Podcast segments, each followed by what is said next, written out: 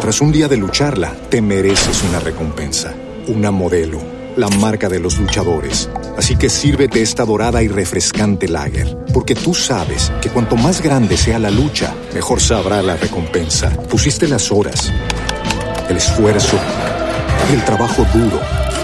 Tú eres un luchador y esta cerveza es para ti. Modelo, la marca de los luchadores. Todo con medida, importada por Crown Imports, Chicago, Illinois. En la W, el reporte coronel. Daniel, todos listos. Ya nadie se puede parar. Están encendidas las luces. Los eh, no están habilitados los baños, los cinturones de seguridad todos ajustados. Así es de que quedamos en sus manos, Daniel. Buenos días, Julio. Este es el reporte coronel de hoy.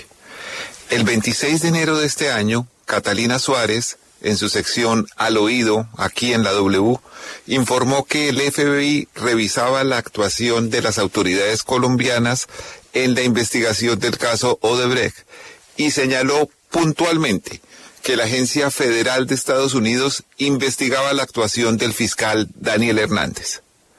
Hernández y Álvaro Betancourt actuaron como fiscales de apoyo en la investigación de Odebrecht. Hace unos días, la Fiscalía llamó audiencia de imputación y medida de aseguramiento al fiscal Daniel Hernández por presuntamente incumplir con el deber de registrar las órdenes de captura contra tres directivos brasileros de la empresa corrupta y por no solicitar la detención internacional a Interpol. Además, también presuntamente, por haber amenazado al testigo Otto Bula. Pocos días después, el fiscal general Francisco Barbosa declaró insubsistente al fiscal Álvaro Betancourt. Los dos fiscales han sido señalados de actuar como la lunga mano de Néstor Humberto Martínez, quien según algunas versiones, a pesar de estar impedido, seguía interviniendo por intermedio de ellos en el caso de Brecht. Del tema han hablado el exfiscal Néstor Humberto Martínez, el abogado Alex Bernot, amigo del presidente Petro y condenado a seis años de cárcel por intentar sobornar a un testigo para que declarara a favor de Carlos Mato en el caso Hyundai, y el propio empresario corrupto Carlos Mato, condenado por la investigación judicial adelantada por Álvaro Betancourt y Daniel Hernández. Hoy habla por primera vez el fiscal Álvaro Betancourt, a quien le decimos buenos días. Muy buenos días, Daniel. Un, muy, un saludo muy especial para usted, el que también hago extensivo a Julio, a toda la mesa de trabajo de la W y por supuesto a todas las personas que nos escuchan, tanto en Colombia como en el exterior. Doctor Betancourt, ¿usted podría explicarnos cómo era la relación suya y del fiscal Daniel Hernández con el fiscal general Néstor Humberto Martínez? Eh, por supuesto, eh, Daniel, pues lo primero que tengo que decir es que, como usted bien lo dijo, es la primera vez que voy a hablar en medios. Siempre he sostenido que los jueces, los magistrados, por supuesto los fiscales, no deben pronunciarse en medios, sino que deben defenderse a través de sus actuaciones, de sus sentencias, de sus autos. Y pues, ante las circunstancias que han acontecido, pues he decidido eh, hablar y hablar en este medio. La relación era básicamente de trabajo. Eh, Daniel, yo llegué a la fiscalía en el año 2016 trabajando como asesor de la señora vicefiscal, la doctora María Paulina Riveros. Y era una relación de trabajo. Empezamos trabajando con Daniel Hernández en junio del 2017 cuando nos destacaron como fiscales de apoyo del caso de Brecht y con el señor fiscal general de la Nación, pues tiempo después en algunos comités o en algunas mesas de trabajo que se crearon sobre diferentes asuntos, pues el rol propio de asesor de la señora vicefiscal. Cuando la Corte Suprema de Justicia decidió nombrar al doctor Leonardo Espinosa como fiscal general ad hoc para el caso de Brecht, ustedes siguieron manejando aspectos de ese caso consultaban esa investigación con Néstor Humberto Martínez, él les daba instrucciones o hacía sugerencias. Eh, Daniel, hay que hacer una precisión. El caso Odebrecht era pues, un caso con diferentes variantes y cada uno pues estaba asignado como, como un aspecto específico. El caso pues era liderado por la fiscal titular, la doctora Amparo Cerón, Y cuando ese caso pues pasa en su conjunto, en su integralidad al señor eh, Espinosa, pues obviamente nosotros ya no tenemos ninguna relación, no podíamos librar órdenes a policía judicial, no podíamos recibir ningún elemento material probatorio en relación con ese caso. Entonces no tuvimos ninguna otra actuación en ese sentido. Máximo porque ese es un caso supremamente complejo y pues si a uno como fiscal le quitan un caso o se lo absorbe a otra persona, pues menos va a quererse uno aferrar a una actuación si tiene muchas otras cosas por hacer. Pero quiero preguntárselo directamente, doctor, doctor eh, Betancourt. Después de que la Corte Suprema de Justicia declaró que Néstor Humberto Martínez estaba impedido, ¿él realmente se marginó del caso o siguió tratando de meterse a través de ustedes? Para nada, Daniel, esa es la pregunta puntual. Nunca recibimos una instrucción por parte del doctor Néstor Humberto Martínez en el caso particular para hacer o dejar de hacer algo en el, en el tema de Brecht. Esa es una respuesta que tengo que darle a usted hoy, la daré en 10 años o la daré en cualquier instancia que sea llamado y que tenga que eh, entrar a dar una declaración bajo la ley del juramento. Revisando documentos para preparar esta entrevista, me encontré con un informe a la Corte Suprema de Justicia del fiscal general ad hoc para el caso de Brecht. Allí dice el doctor Leonardo Espinosa que en marzo de 2019 él compulsó copias para que usted, doctor Álvaro Betancourt, y el fiscal Daniel Hernández fueran investigados por no haber imputado al señor Otto Bula por los delitos de lavado de activos y concierto para delinquir. ¿Por qué no lo imputaron? Eh, por supuesto. Nosotros llegamos al caso eh, como fiscales de apoyo en junio del año 2017, Daniel, y la imputación del señor Otto Nicolás Bula Bula, si mal no lo recuerdo, fue en enero en enero del año 2017. Quiere decir que cuando fue imputado Otto Bula, pues nosotros no éramos fiscales del caso. Y lo otro importante de resaltar es que así lo hubiésemos sido, tampoco le hubieran imputado esos delitos a Otto Bula porque eh, el delito de lavado de activos y el delito de concierto para delinquir se obtuvo de las propias declaraciones de Otto Nicolás Bula Bula en el marco de un proceso de colaboración con miras a un principio de oportunidad. Entonces, eso esos delitos por eso quedaron cobijados o van a ser cobijados con un principio de oportunidad porque partieron de sus propias declaraciones y pues, en ese sentido no se le podían imputar con lo mismo que el dijo, en el marco, insisto, de un proceso de colaboración. Recientemente el señor Bula aseguró que fue amenazado por el fiscal Daniel Hernández. ¿Usted estaba presente en esa reunión? Y si es así, ¿puede contarnos cuáles fueron los términos de la conversación que el señor Bula considera amenazantes? Eh, a ver, Daniel, ahí hay un aspecto que resaltar.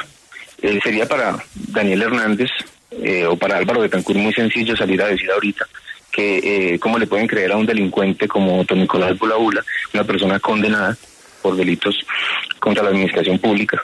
Sí, eh, esas versiones con las que nos se construyó buena parte de la verdad de Odebrecht partieron de Don Nicolás Bula Con sus declaraciones nosotros judicializamos a muchas personas en el en el proceso de, de, la línea que nos correspondió a nosotros, entre ellos pues a los señores Gabriel Alejandro Dumar Lora, Gustavo Torres, Eduardo José Zambrano Caicedo, Luis Miguel Pico Pastrana, se compulsaron copias para investigar a los senadores Musa Besaile, Bernardo Miguel Elías, Antonio Guerra de la Espriella, se practicaron, se quedaron presentadas imputaciones entre ellas para Jessy Arocha, Javier Torres, Andrés San Miguel, Esteban Moreno y Portilla. Entonces, eh, de legitimar las versiones de Otto Nicolás Bula en este momento pues no le corresponden a estos delegados de la Fiscalía que, insisto, con esas versiones lograron capturas, lograron condenas para estas personas. Habría que preguntarse, Daniel, es por qué Otto Nicolás Bula en el 2022 cambia su versión eh, y deja de decir la verdad y empieza a decir mentiras. Puede ser que esté detrás de una recompensa, puede ser que esté haciendo otro tipo de presiones para un principio de oportunidad, o puede ser que tenga otro tipo de circunstancias que los lleven a cambiar su versión. Pero en lo que nos correspondió a nosotros, hasta el momento en que fue testigo de nosotros, fue una persona creíble y una persona seria. Frente a su pregunta puntual, yo recuerdo eh, hace unos meses atrás, no, no sé cuánto, yo no, no tenía la precisión, salvo por lo que ha salido en medios, que estaba yo en mi oficina y me grita Daniel desde la eh, oficina vecina, que es a unos pocos metros, y me dice, Álvaro, mira quién llegó. Vino a saludarnos yo me paro, saludo a, Otto Nicolás e ingresamos a la oficina. Allí estaba también el doctor Mario Barahona, fiscal que lo había citado. Me dicen que era porque él tenía una declaración con Mario Barahona, dentro de otro caso como testigo. empezamos a hablar los cuatro, creo que también estaba allí o por ahí cerca la asistente de Daniel, Viviana Espinosa, y empezamos a hablar de temas intrascendentes, pues sobre Nicolás Bula Bula es una persona de, pues, de Montería, de Sagún Córdoba, muy muy formal, muy, muy bicharachero. Estuvimos riéndonos, una conversación absolutamente tranquila, hablamos de temas intrascendentes y finalmente, eh, pues él, se fue a hacer su diligencia con, con Mario Barahona y no tuve más noticia del asunto hasta, pues hasta estos pocos días que me entero que él da una versión, entiendo, donde dice que fue objeto de algún tipo de circunstancias por parte de Daniel Hernández que pues yo estuve presente en toda la reunión que no, que no pasaron, que no acontecieron. ¿No hubo un momento de tensión, un momento de que hubiera una discusión puntual sobre el caso Odebrecht? No, para nada, para nada. Pues eh, nos comentó aspectos de, lo que ha sido pues ya desde que está en libertad el señor Otto Nicolás, que eh, comparte en algunas ocasiones con Juan Sebastián Correa, eh, temas muy intrascendentes, hablamos de política. Le preguntamos si pues. había escuchado los temas que habían salido en medios sobre un proceso, una investigación que estaba, se estaba adelantando en Colombia. Y él dijo que no sabía, pero que podía averiguar. Eh, me preguntó por la familia, nosotros seguramente le preguntamos por la de ellas, yo le pregunté particularmente por una situación de salud que, que entendí que había tenido hace unos meses atrás y me dijo que ya estaba superada.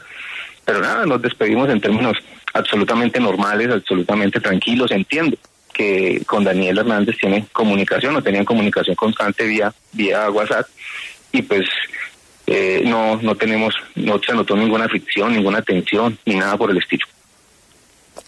Eh, doctor Betancourt, Alex Bernot asegura que usted y el fiscal Daniel Hernández le ofrecieron la libertad cuando él estaba preso por el caso Hyundai para que declarara en contra del hoy presidente Gustavo Petro y que le hicieron ese ofrecimiento a través de sus abogados. ¿Eso es verdad? Eh, esa es una afirmación, Daniel, absolutamente delirante y aprovecho este medio de difusión para que las personas de pronto que no están familiarizadas con el tema jurídico pues tengan una visión muy sencilla y puedan descubrir la falsedad de esa afirmación. Lo primero es que el señor Bernón no ha precisado con cuál de los abogados que tuvo se le hizo tal ofrecimiento. No lo ha dicho. Tendrá que decirlo en algún escenario judicial, pero no lo ha dicho. Y dijo en alguna entrevista que tuvo 10 personas que lo representaron. No sabemos con cuál de ellos. Lo segundo, eh, para ese momento en que el señor Bernón estaba privado de la libertad, entiendo que el ahora presidente Gustavo Petro era senador de la República.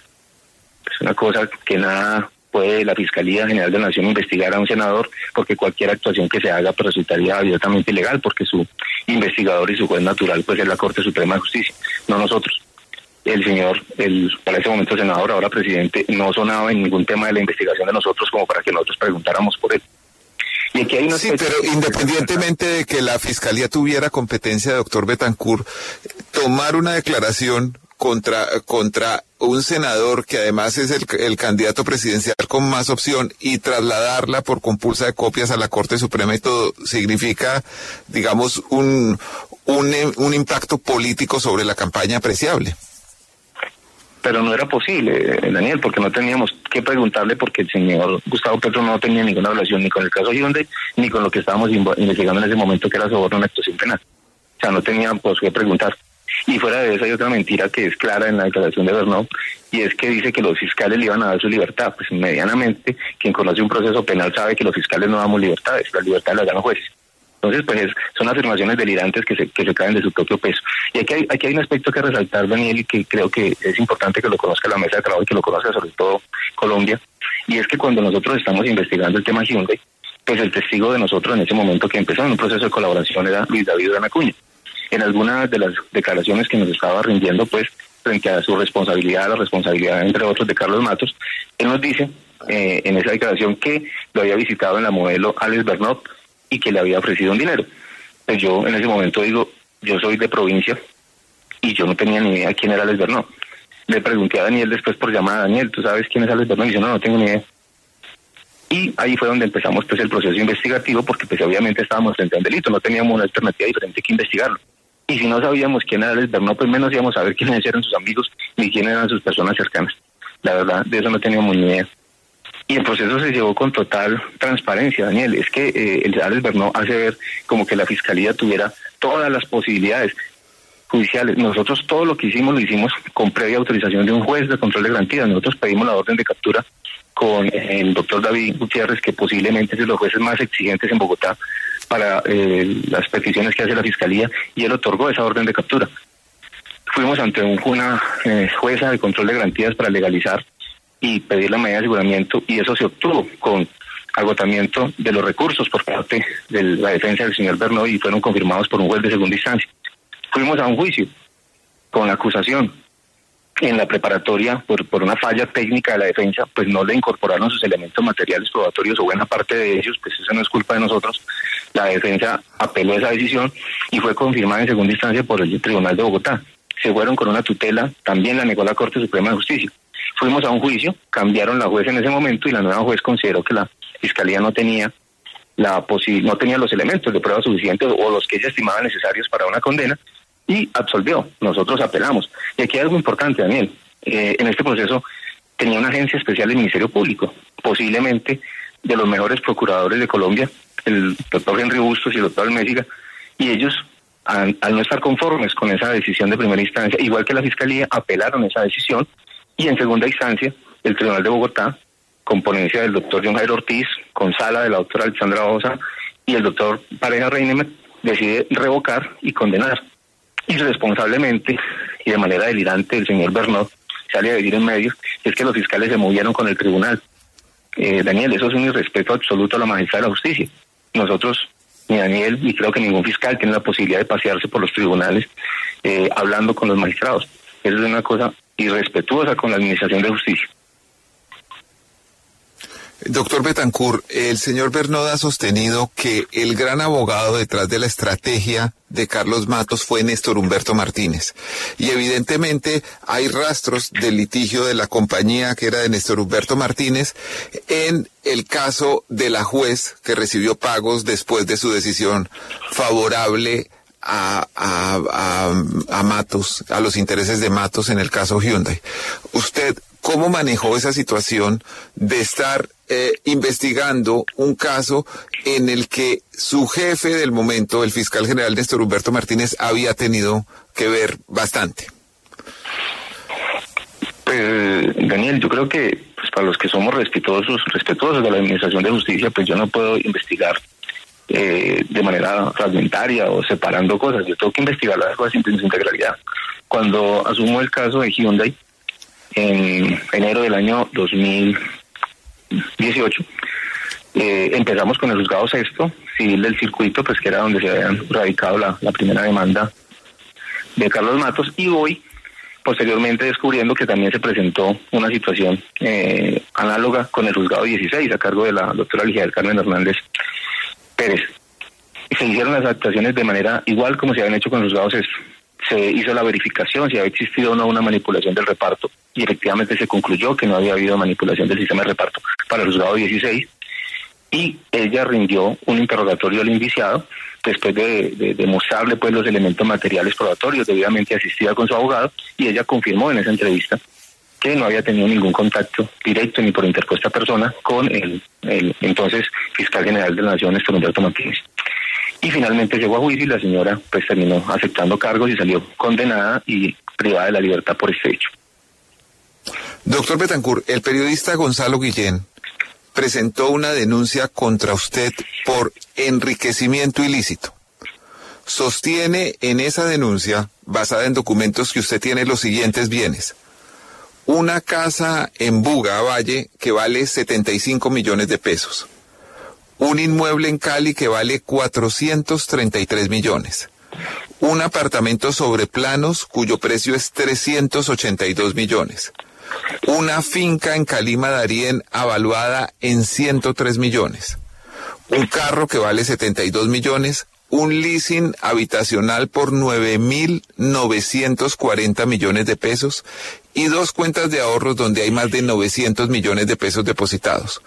Concluye el periodista Guillén que su patrimonio es superior a 12 mil millones de pesos, y eso sin contar un ingenio azucarero que, según él, está a nombre de su esposa. Antes de esta entrevista usted me hizo llegar documentos tributarios, entre otras las declaraciones de renta suya y de su esposa, que parecen contradecir los papeles mencionados por el periodista Gonzalo Guillén. ¿Qué responde usted ante esos señalamientos? ¿Cuál es su patrimonio y cómo lo ha obtenido?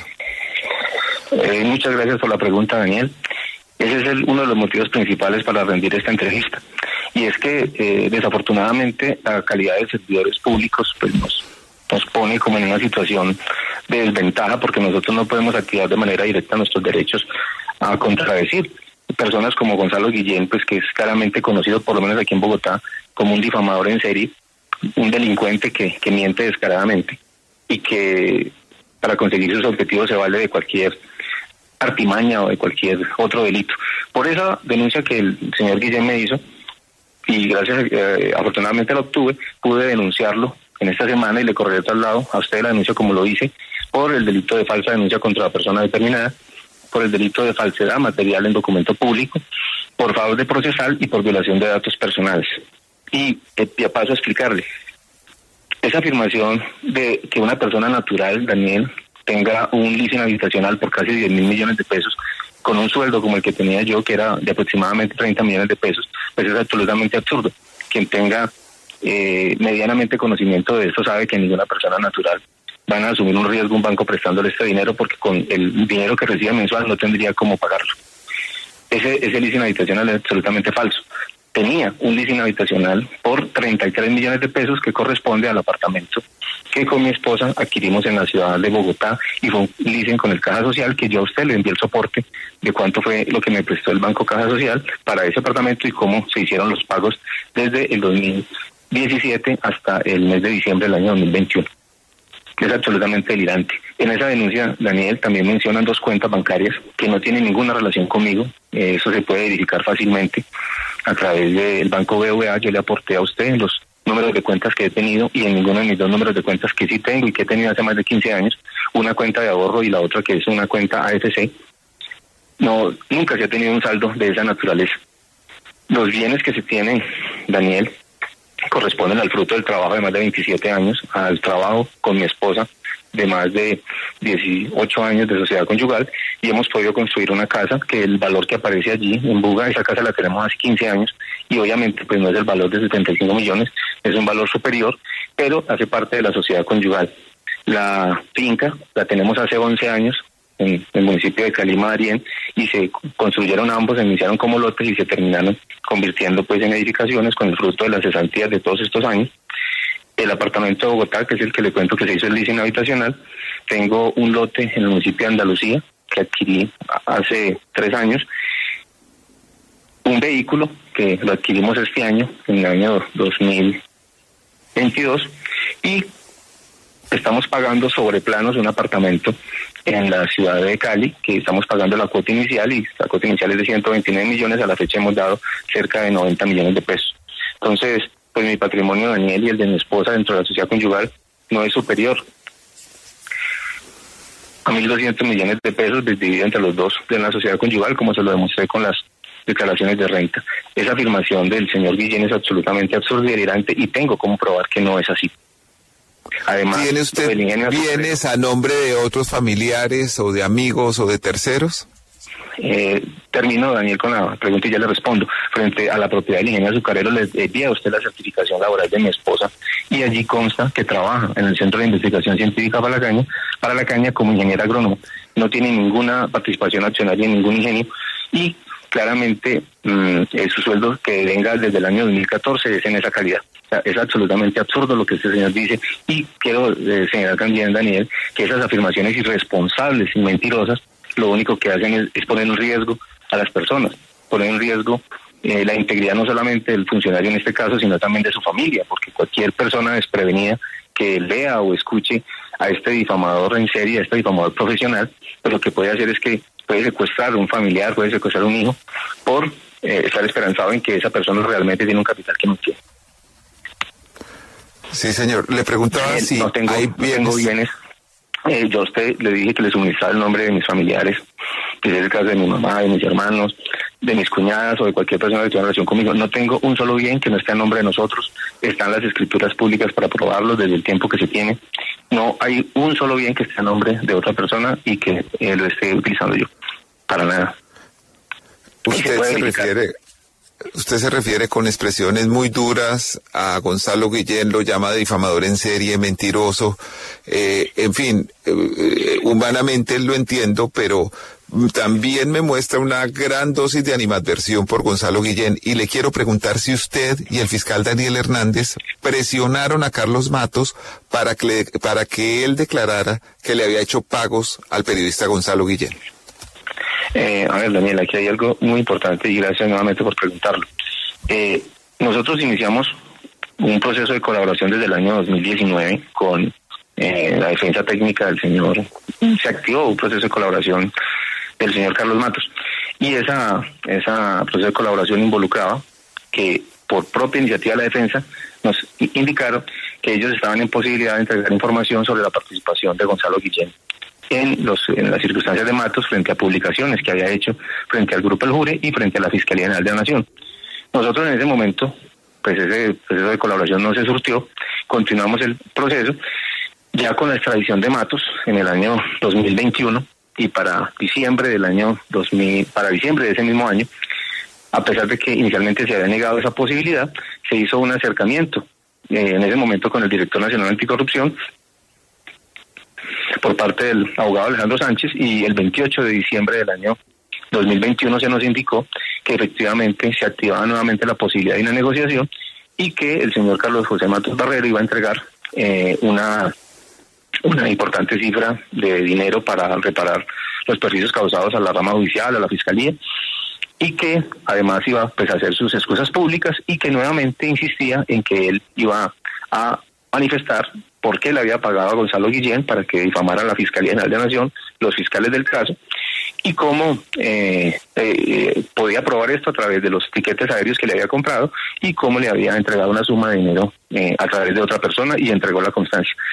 Nosotros esa información de las cifras de dinero que le había pagado y los recibos que aportó, pues no lo teníamos nosotros, estaba en poder de la, de la defensa y eso fue precisamente lo que aportaron como soporte de sus afirmaciones. Sí, eh, eh, en una grabación de una conversación entre el periodista Gonzalo Guillén e Iván Cancino, eh, Cancino sostiene también que hubo presiones de la Fiscalía para, para que Matos declarara en ese sentido.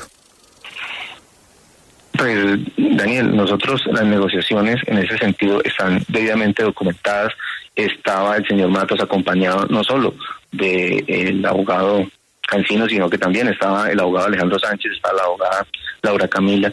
Fue el presencia del director nacional anticorrupción Eduardo Calderón, Daniel Hernández y yo. Ahí no, en ningún momento hubo presiones, en ningún momento hubo ninguna circunstancia, simplemente partió del ofrecimiento de ellos y como contraprestación, pues la Fiscalía, y teniendo en cuenta que Matos iba a renunciar voluntariamente a su presunción de inocencia, pues se construyó un preacuerdo, pero no existió el más mínimo asomo de presión o de amenazas para que él llegara a esa decisión que fue libre, consciente y voluntaria, que finalmente terminó ratificando ante un juez y al no cristalizarse estos preacuerdos, pues ya llegó, fue un allanamiento a cargos. Aquí hay algo importante, Daniel, y es que eh, pues lo tiene que escuchar el país. La estrategia defensiva del señor eh, Matos cuando pues no no estaba no había sido extraditado y que iban a afrontar el juicio fue entender que él había sido víctima de una conspiración y que esa conspiración venía por parte del otro fiscal Néstor Humberto Martínez. Esa fue su estrategia defensiva y que pues que todo se trató de un montaje y que él podía demostrar en juicio esto. Y si usted mira lo que ha sido el desarrollo supuestamente periodístico del señor Gonzalo Guillén, pues él siempre ha apuntado en esta misma dirección. Y pues parece curioso y yo creo que, es bueno dirigirse a esas personas que siguen a Gonzalo Guillén y es... Tras un día de lucharla, te mereces una recompensa, una modelo, la marca de los luchadores. Así que sírvete esta dorada y refrescante lager, porque tú sabes que cuanto más grande sea la lucha, mejor sabrá la recompensa. Pusiste las horas, el esfuerzo, el trabajo duro. Tú eres un luchador y esta cerveza es para ti. Modelo, la marca de los luchadores. Todo con medida, importada por Crown Imports, Chicago, Illinois. Si Gonzalo Guillén ha sido mm, denunciante de altas personalidades del país, gobernadores, alcaldes, ministros, presidentes, expresidentes, en el año 2019 empezó a sacarnos trinos a nosotros. ¿Por qué empieza a dedicarse a dos fiscales que pues no tenemos ninguna representatividad porque simplemente asumimos los casos que nos corresponden? Y empezó con ese eh, grado de severidad con nosotros, ese grado de amenaza, ese grado de mentira, pues tenía que tener alguna razón. ¿Por qué cambia de esa manera y por qué empieza a atacarnos de esa manera? Pues claramente la respuesta es que hacía eco de lo que era la tesis de defensiva del señor Carlos José Matos. De igual manera, Daniel, y pues eso es importante que, que, se sepa, existe una grabación del señor Matos donde acepta cómo le pagaba a Gonzalo Guillén y cómo ahora sigue siendo víctima de delitos, porque el señor Guillén sigue extorsionando al señor Matos para que dejarle de hacerle publicaciones a cambio de una cifra de dinero. Eso tendrá que explicarlo y tendrá que ponerlo de presente en esa propia grabación que se tiene para mostrar esa circunstancia y obviamente que se tendrá que hacer pública en su momento. Y esa grabación de la que usted habla es, se, da en, en, medio de un interrogatorio de los fiscales. ¿En cuáles son las circunstancias en las que se presenta esa afirmación que usted eh, asegura que existe?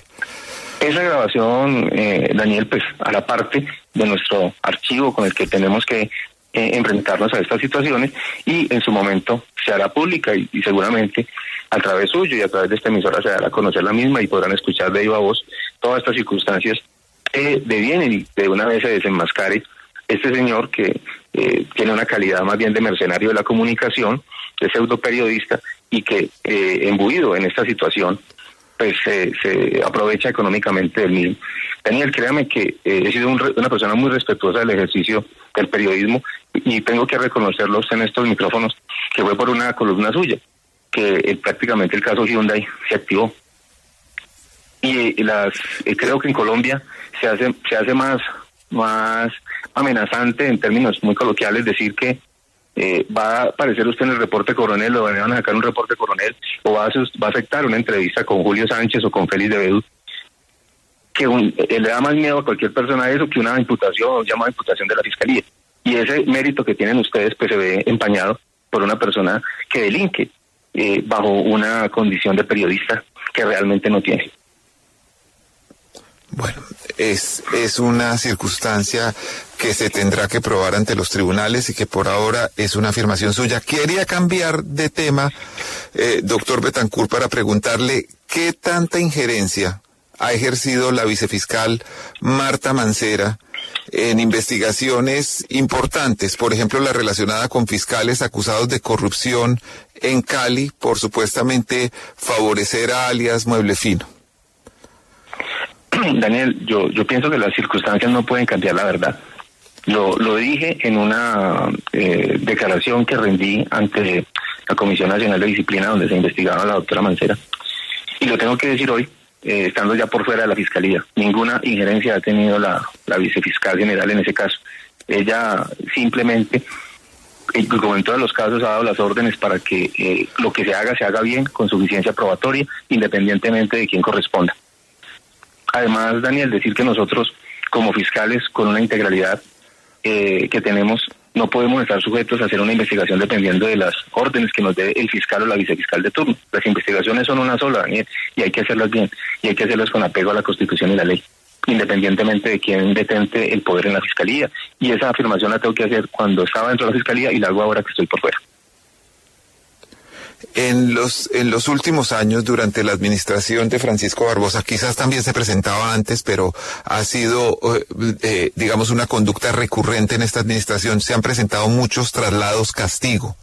Le puedo nombrar el caso del fiscal Daniel Cardona, que estaba manejando el proceso contra el hijo de Luis Alfredo Ramos, o el del fiscal Jaime Setién, que fue trasladado al Catatumbo cuando tenía proyectado imputar al expresidente Álvaro Uribe, y muchos otros, como la fiscal Angélica Monsalve, que investigaba el caso de Transmilenio y los Ríos Velilla, que también eh, ha detenido su traslado, pero que sigue pendiente administrativamente de eso. ¿Usted cómo ve el funcionamiento de esos traslados castigo en la fiscalía?